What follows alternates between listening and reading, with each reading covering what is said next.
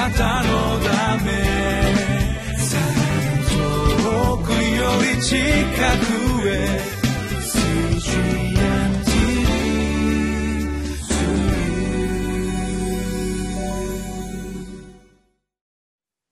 皆さんこんにちは。リビングライフの時間になりました。今日は福音の本質に集中すれば同じ心と判断を保てますという題でご一緒に御言葉を学ばせていただきます。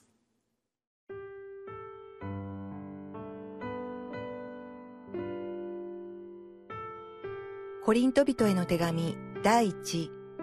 一章十節から十七節さて兄弟たち私は私たちの主イエス・キリストの皆によってあなた方にお願いします。どうか皆が一致して仲間割れすることなく、同じ心、同じ判断を完全に保ってください。実はあなた方のことをクロエの家の者から知らされました。兄弟たち、あなた方の間には争いがあるそうで、あなた方は命名に、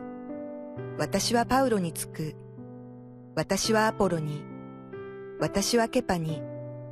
私はキリストにつくと言っているということです。キリストが分割されたのですか？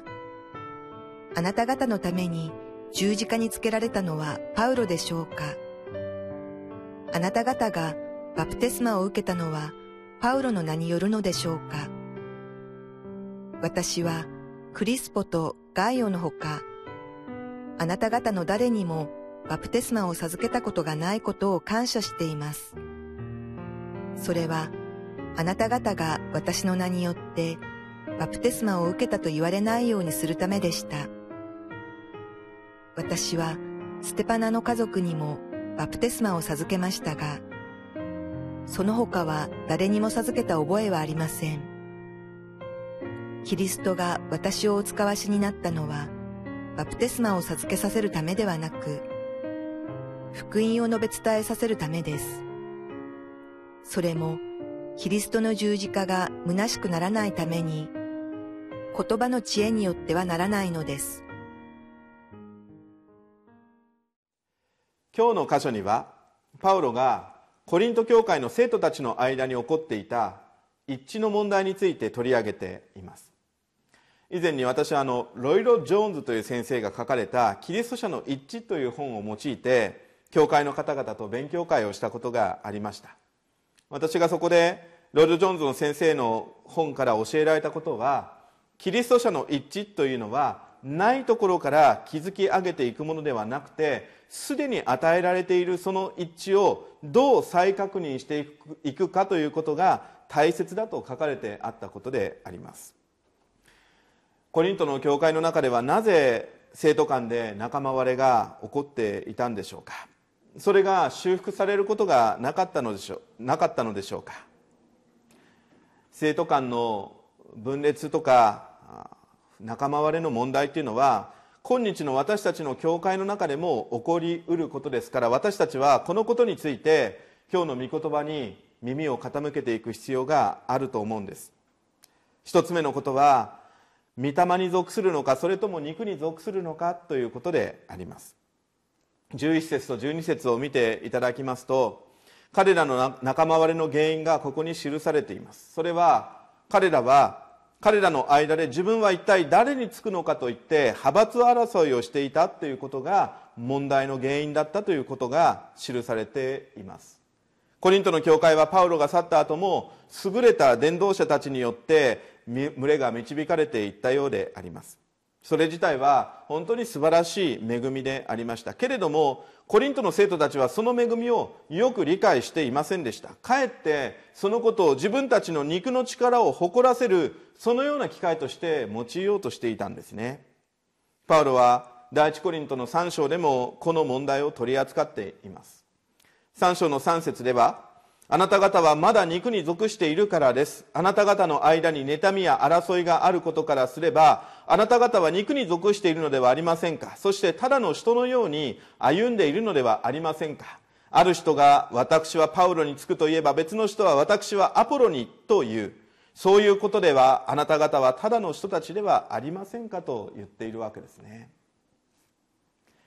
コリントの生徒たちはイエス様の十字架を信じそれを受け入れることによって自分の肉に従う歩みではなくて御霊によって御霊に従うという歩みが始まっていったんですよね。皆さん精霊の一つの私たちに対する働きは何でしょうか？それは生徒間の間に一致をもたらしていくという働きなんですね。ところが私たちが自分の肉の方を優先させていくときにその御霊の働きがどんどん弱くなっていって結局仲間割れが起こり分裂が起こり埋めることのできない溝が築き上げられていくということなのではないでしょうか。皆さん私たちはどうでしょう？私たちが使わされている私たちが置かれている使えるべき群れの中においてはてさて私たちはどこに自分を置いているでしょうか？自分の肉に任せそして人との分裂が起こっていくことを喜んで率先していくようなそんなものになっていないでしょうか。それとも私たちはキリスト様に取り扱われて自分の罪の部分が清められながら成果されながら仲間たちと一緒に手をつないでキリストの皆が崇められるようにと心を一つにしているでしょうか。私たちは肉に属するものではありません。御霊に属するものだということを覚えたいのであります。さあ2つ目のことであります。イエス様に心を合わせていく時に私たちは一つになれますということであります。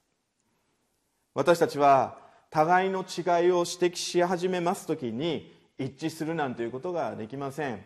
私は昔声が大きいということでよく言われました。またはある人は祈りが長いということで言われたりまたある人は声が小さいということで責められてしまうようなことがあるわけですよね。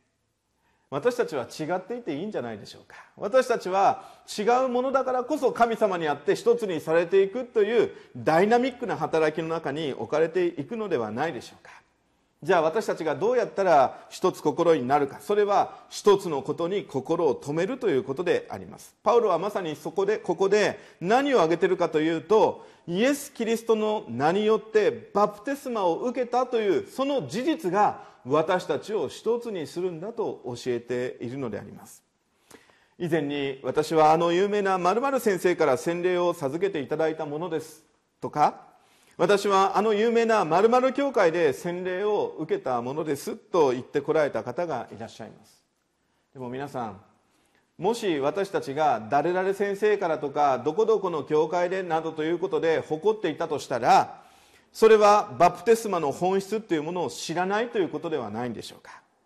誰からバプテスマを受けるとかどのような教会でバプテスマを受けたなんていうことは神様の前でそんなに大切なことではないんです。一番大切なことはイエス様を信じてイエス様の皆によってバプテスマを受けたかどうかっていうことなんですよ。たとえ普段交わりがないような教会であったとしてもイエス様を本当に心から信じてバプテスマを受けたならば私たちはそのバプテスマを受けたことによって一つの家族とされているのではないでしょうか。教会に集う私たちが互いを兄弟姉妹と言えるその要因は何でしょうか？それはイエス様にあって一つだということがあるのではないでしょうか？私たちを一つとしてくださる御霊の働きがあるんです。私たちを一つとしてくださったイエス様がおられるんです。私たちはそこに私たちの一致を見いだすべきではないでしょうか？最初にロイド・ジョーンズ先生の本のことを挙げましたけれどもイエス様を主としてその名によってバプテスマを受けた者は皆このイエス様にあって一つとされているんだということを今日心に留めたいと思います。今ここで一緒に礼拝をなされているあなたも私もキリストにあって一つのものだということを覚えながら主の皆を褒めたたえていきたいと思うのであります。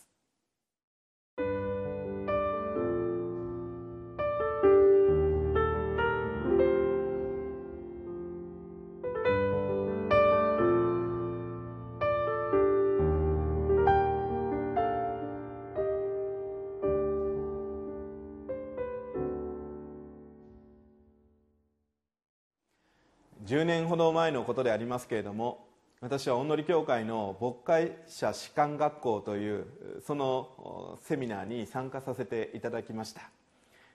日本からは10人ぐらいの人たちが参加したセミナーだったと思いますけれどもその士官学校のオープニングでハ・ヨンジョ先生が私を見つけるなり私のところに来てくださってそしてハグをしてくださったということを私は今でも思い出すんですよね。おそらく先生は私が日本人日本人で日本から来た牧師であるということが分かってそれをしてくださったんだと思うんですけども私はそのハグをされた時に本当に心の中があったかくなってああ私もこのハー先生とねハングルが喋れないんですけどもでも一つのものなんだって本当に同じ種にお仕えしているんだということを覚えて喜んだことであります。皆さん私たちはそうやってイエス様を信じる者同士で互いに熱い交わりを持っているでしょうか。そして互いのことを愛し合っているでしょうか。小さなことを持ち出してきて分裂させようなんて分派を起こそうなんてそんな働きを私たちはするべきではないし願うべきではないですよね。イエス様が私たちを一つにされたということの恵みを覚えて今日も生かされていきましょう。祈ります。天のお父様感謝します。私たちキリスト者イエス様にあって救われそしてあがなわれ一つとされている私たちが今日もあなたの見舞いに共に礼拝を捧げていることデボーションを捧げていることを感謝します。イエス様どうぞあなたが私たちを民族を超えて男女のを超えてそして若い年寄りそういうことを超えて主を一つのものにしてくださいました。私たちは一つです。どうぞ神様ここのところに私たちがとどまって主を互いに愛し合い互いに使い合い主をこの世に私たちの証を立てていくことができるように導いてください。どうぞ私たちが今心の中に悪い思いを持っているならばどうぞわだかまりを持っているならばイエス様今日あなたの十字架のゆえに私たちを許し解放しそして私たちをまた一つのものへとさしてくださいますようにお願いをいたします。イエス様のお名前でお祈りをいたします。アメン。あなたのため遠くより近くへ